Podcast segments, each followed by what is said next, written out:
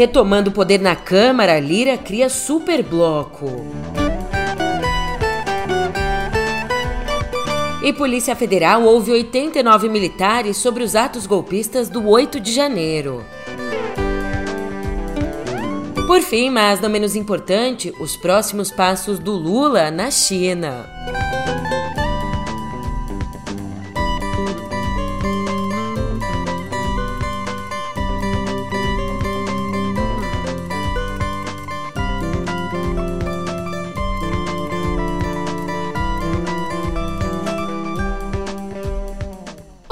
Ótimo dia, uma ótima tarde, uma ótima noite para você. Eu sou a Julia Keck e vem cá, como é que você tá, hein? Nessa quinta.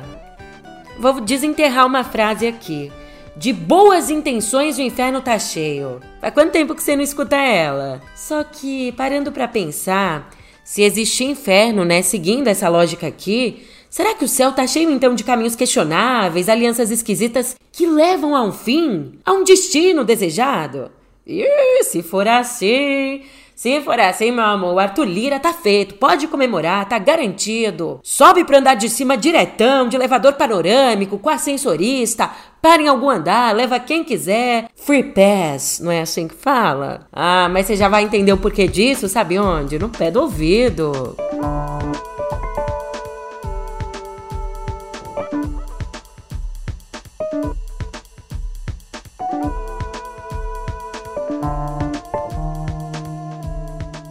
Poxa, na verdade eu me enganei, você me desculpa. Não dá para levar quem o Lira quisesse, né? Porque, meu Deus, o tanto de aliado ele ia fazer a rapa no mundo.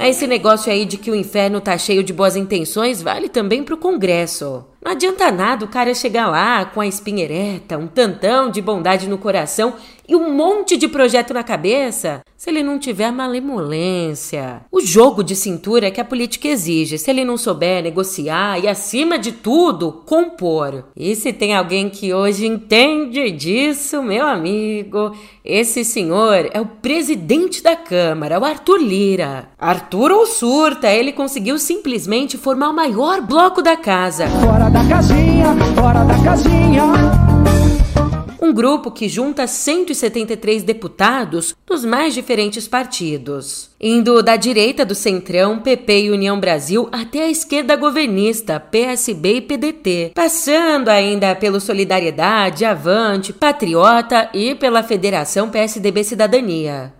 E para você pescar a dimensão disso, tanto de poder que dá para ele, o Superbloco conta com 173 deputados.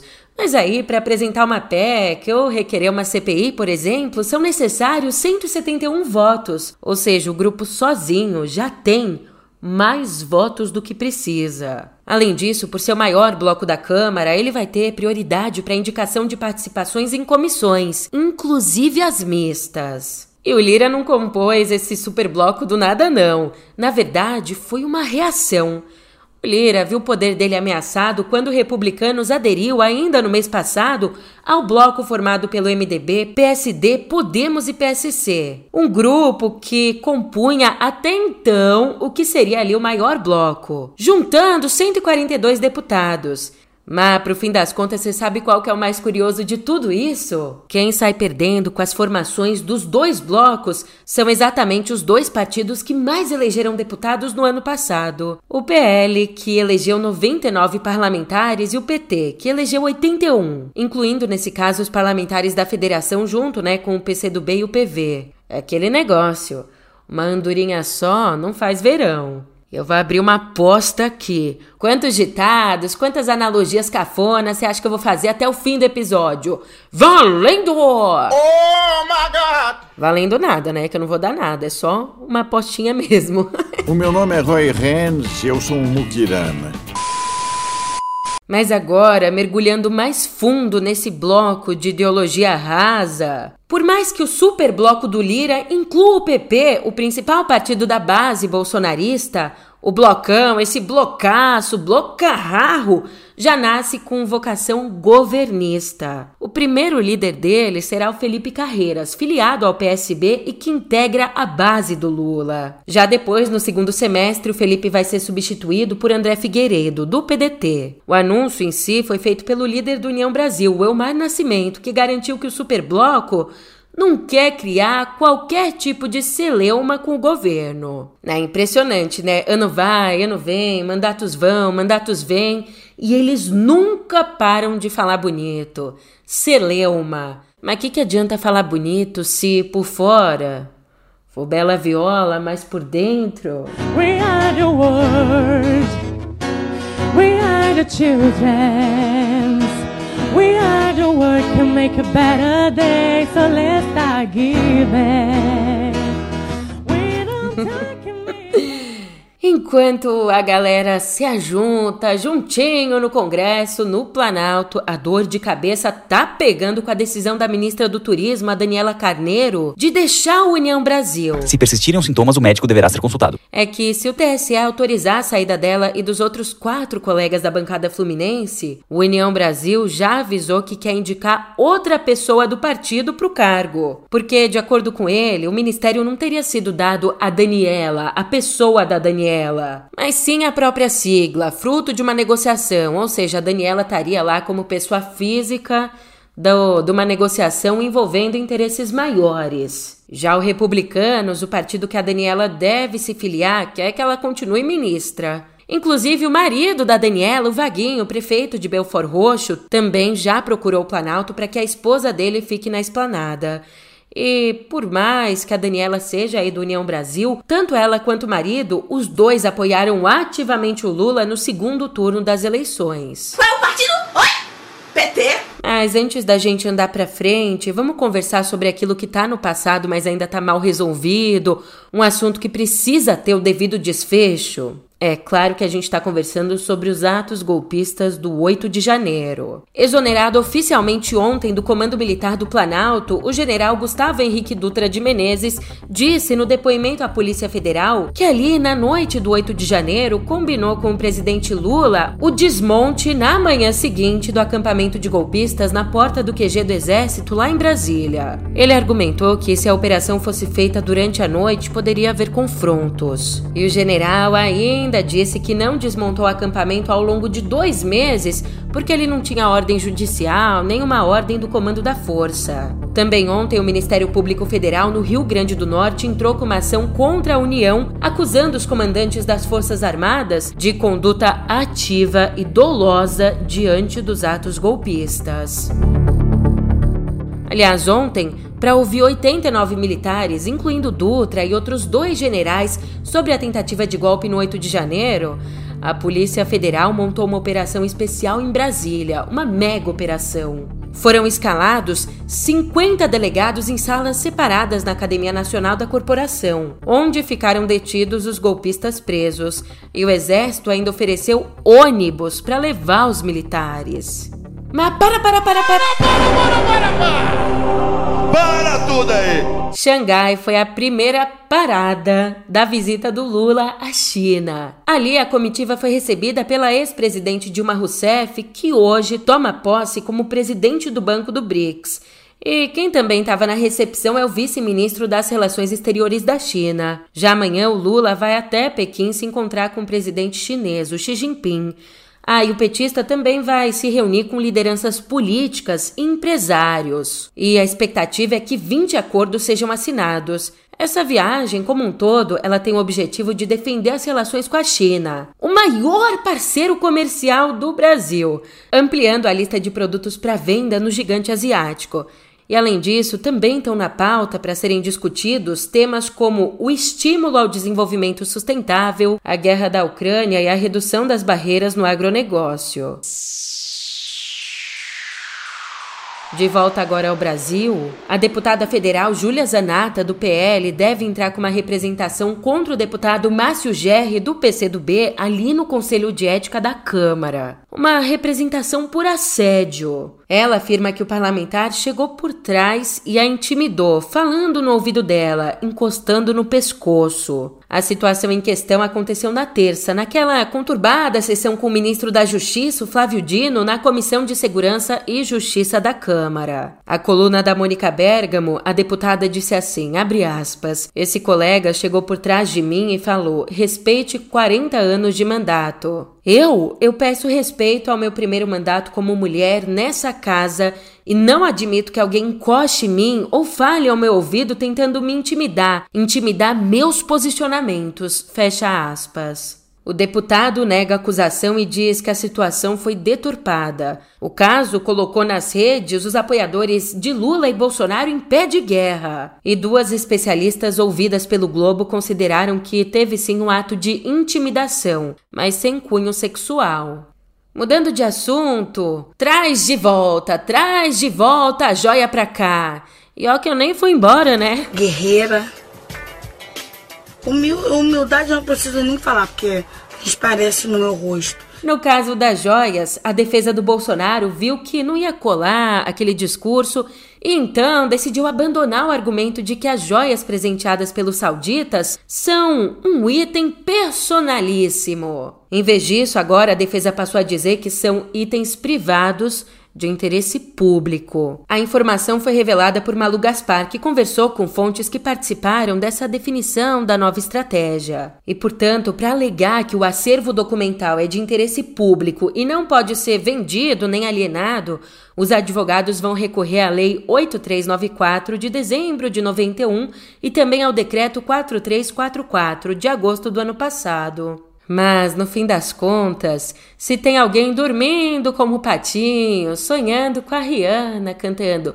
Shine Bright Like a Diamond, esse alguém é a dona Michele, Michele Bolsonaro. Ela é a única que está livre das suspeitas de corrupção no caso das joias. Pelo menos é isso no que acredita a família Bolsonaro. Segundo Guilherme Amado, até mesmo o ex-presidente está admitindo que as respostas dele ainda não foram suficientes para convencer a Polícia Federal da inocência. Falando em família.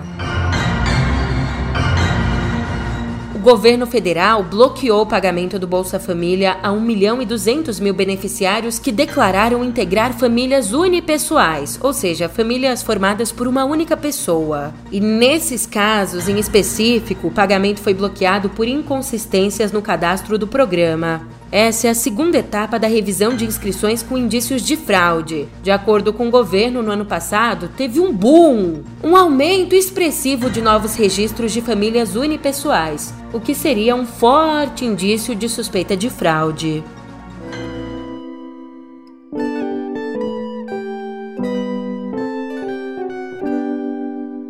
Aqui em Viver a conversa é sobre um assunto delicado: violência nas escolas, ou melhor, o combate dessa violência por meio, sabe do que? Da regulação das redes.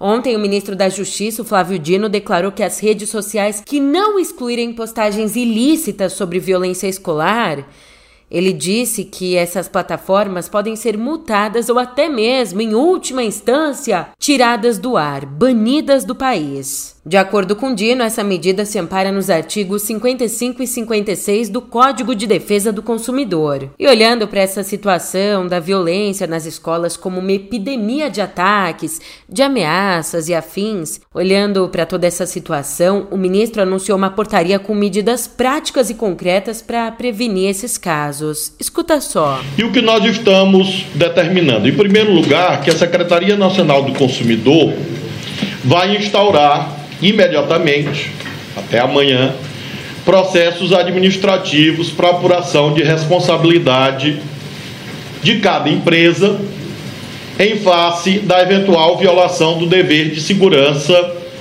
e de dever de cuidado em relação aos conteúdos veiculadores de conteúdos danosos, perigosos aos estudantes.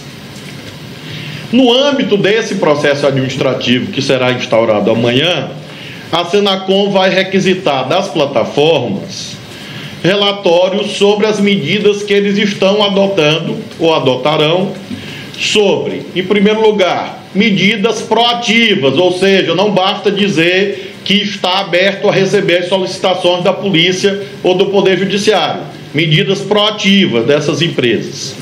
Dois, como eles estão atendendo às requisições das autoridades competentes. E três, quais são os protocolos que eles estão editando em face dessa situação de crise vivenciada no território nacional.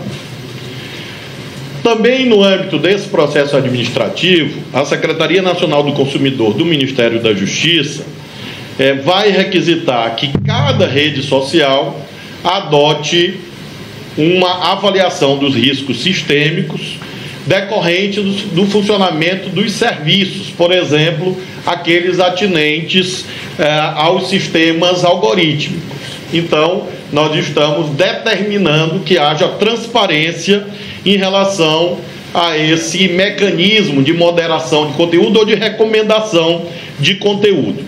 Nós estamos também determinando que é, a Secretaria Nacional de Segurança Pública é, emitam, a Secretaria de Segurança é, Pública do Ministério da Justiça emita determinação a fim de que as plataformas sejam obrigadas a compartilhar com os delegados de polícia os dados que permitam a identificação do usuário ou do terminal de conexão com a internet imediatamente, a fim de facilitar as investigações da autoridade policial. Finalmente, em relação às sanções, nós estamos agindo com base no Código de Defesa do Consumidor, os artigos 55 e 56 da Lei 8.078 de 90, que é o Código de Defesa do Consumidor, confere poder ao Ministério da Justiça para editar esse tipo de norma e prevê as sanções possíveis, que vão desde multa até suspensão da atividade. Nós não desejamos, obviamente, que isto aconteça, pelo contrário. Saindo do país nesse sábado, é esse sábado que está vindo aí, a Alemanha vai desligar suas últimas três usinas nucleares. O encerramento do serviço, na verdade, tinha que ter acontecido antes, estava previsto para o dia 31 de dezembro, mas precisou ficar para depois, ser adiado por conta da escassez e o encarecimento do gás russo. Dois fatores que, você sabe, foram provocados pela guerra na Ucrânia. Vale trazer aqui que o setor nuclear chegou a gerar 30% da energia alemã mas no ano passado essa taxa não passou de 6%. E agora o país pretende fazer uma transição para fontes renováveis, inclusive tendo como meta fechar até 2028 as usinas de carvão, que hoje correspondem a um terço da energia no país. Ainda a Alemanha quer mais que dobrar a instalação de turbinas eólicas nos próximos anos.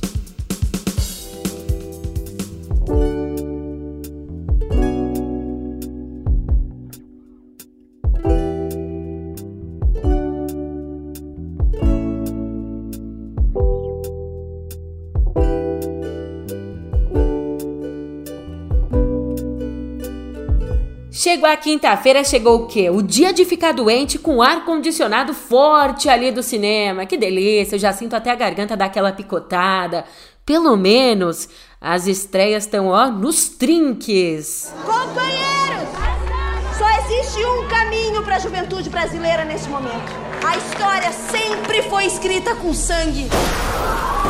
Baseado na obra de Glênio Sá, o filme O Pastor e o Guerrilheiro chega hoje aos cinemas trazendo na bagagem só o prêmio de melhor filme do Festival de Brasília. Esse filme ele se passa em dois tempos diferentes, durante a ditadura militar e anos depois, nos últimos dias de 99, na virada do milênio é que ali, em 68, o jovem comunista João é torturado e preso. Na prisão, ele conhece Zaqueu, um cristão evangélico preso por engano. Não interessa, eles sofrem juntos, superam as diferenças ideológicas, ficam amigos e marcam o um encontro para 27 anos depois, à meia-noite. Exatamente na virada do milênio, em cima da torre de TV de Brasília.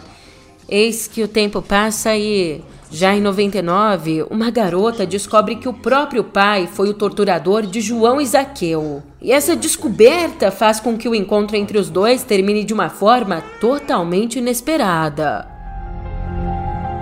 Esses dias eu trouxe à memória algo que eu realmente queria ter esquecido há muito tempo. A gente se conheceu na prisão nos anos 70. Ainda nessa pegada mais histórica, estreia hoje o longa alemão Evolução. Aqui a gente acompanha três gerações de uma única família tentando se recuperar das feridas abertas pela Segunda Guerra Mundial.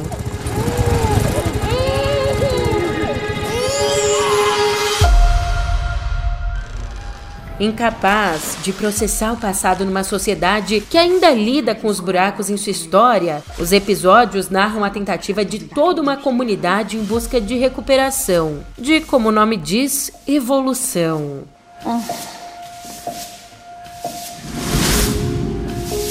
Então,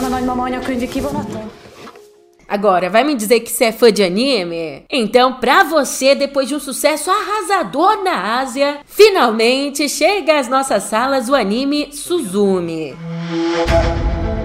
Tobira って言ってたよね。まさかまさかはあ Na verdade, você tá afim do combo fantasia mais pipoca? Seu dia de sorte, pô. Dungeons and Dragons Honra entre Rebeldes é a mais nova tentativa agora com elenco e efeitos milionários de levar às telas o clássico RPG. We help the wrong person steal the wrong thing. We didn't mean to unleash the greatest evil the world has ever known. But we're gonna fix it. So how do we pull that off? Uh, figure it out over a drink. Probably best. You need. Ufa, você ficou contente aí com tanta estreia boa?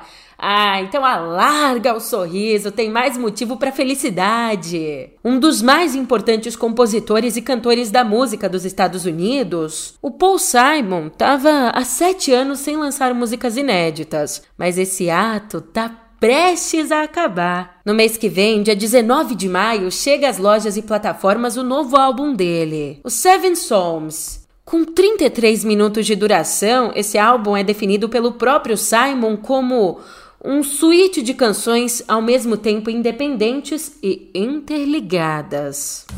E para fechar com chave de ouro, um grito de alívio também.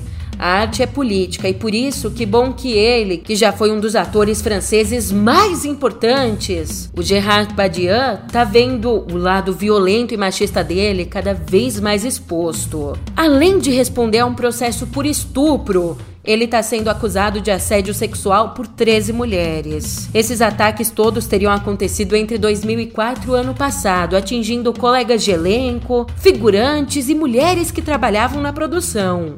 E pelo menos um dos casos é confirmado pelo diretor Fabien Antonient, mas a defesa do Depardieu insiste que ele é inocente, como sempre, né?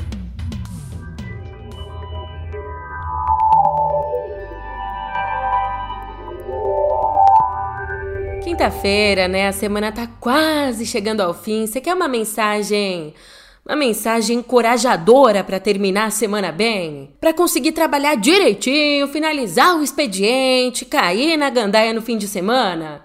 Então, para te encorajar, lá vai. Você não é o único que tá cansado, não. O Elon Musk também tá. Só que ele é bilionário, né? Agora eu e você, uh, dó, que dó. Ainda tô devendo meu crediário, meu Deus. Mas então vamos nessa. Porque sabe o que o Elon Musk disse? Que administrar o Twitter tem sido muito doloroso e uma montanha russa. É, ele disse isso em entrevista à BBC.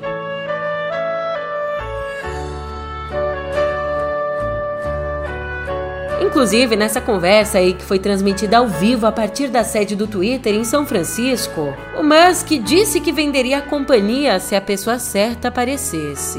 Ai ai, questionado aí se ele se arrepende de ter comprado o Twitter, o nível de dor tem sido extremamente alto, não tem sido nenhum tipo de festa. Já sobre o próprio comando dele na empresa até agora, ele avaliou que não tem sido entediante, tem sido uma montanha russa. E o segundo homem mais rico do mundo também trouxe revelações sobre os hábitos de trabalho dele, dizendo que a carga de trabalho faz com que, às vezes, ele durma no escritório, no sofá de uma biblioteca. Se o segundo homem mais rico do mundo tá dizendo isso, coitado da gente, né? Nós que somos meros proletários. Você por acaso já viu algum bilionário achar que deve taxar grandes fortunas? Tu jura que Elon Musk tá lutando por direito trabalhista? O velho da van não vai reclamar que os impostos dele estão sendo usados indevidamente. Ainda sobre o Twitter, ó que delicado. A rádio pública americana NPR vai deixar de publicar no Twitter depois que ganhou um selo de verificação da rede, sendo classificada ali como mídia financiada com recursos públicos, o que, de acordo com a própria emissora, mira a credibilidade dela. Mas é que tá. Nascida em 1970 e muito popular nos Estados Unidos, a NPR é financiada principalmente por publicidade e patrocínio, não por recursos públicos. Por falar em selo, na rede corporativa, o LinkedIn lançou um novo sistema de verificação gratuito. Esse recurso vai ser usado para comprovar a identidade e onde é que os usuários trabalham. Ah, e antes de eu ir embora, você lembra que ontem a gente conversou por aqui sobre a regulação da inteligência artificial na China? Se você não tá lembrado, volta no podcast de ontem, hein? É que eis que depois aí da China, agora o governo dos Estados Unidos também prepara uma proposta para regulamentar a inteligência artificial generativa usada em alguns sistemas como o Chat GPT. Nessa tentativa, o Departamento de Comércio anunciou que está pedindo à população sugestões de medidas de responsabilidade para controlar o funcionamento das ferramentas. E com a regulamentação, o que, é que o governo quer? Alguns dos pontos são verificar se a inteligência artificial em questão funciona como sua empresa diz, se é segura e eficaz, se espalha ou perpetua desinformação e se respeita a privacidade dos indivíduos. Eu eu respeito a sua e por isso, só por isso, agora eu te deixo a sós, tá? Não é porque eu vou encerrar meu expediente, dormir, já que eu gravo podcast de madrugada. Não é por nada disso, não. Ah, você sabe. Eu te deixo a sós agora, mas a gente se encontra, sempre se encontra. Até mais.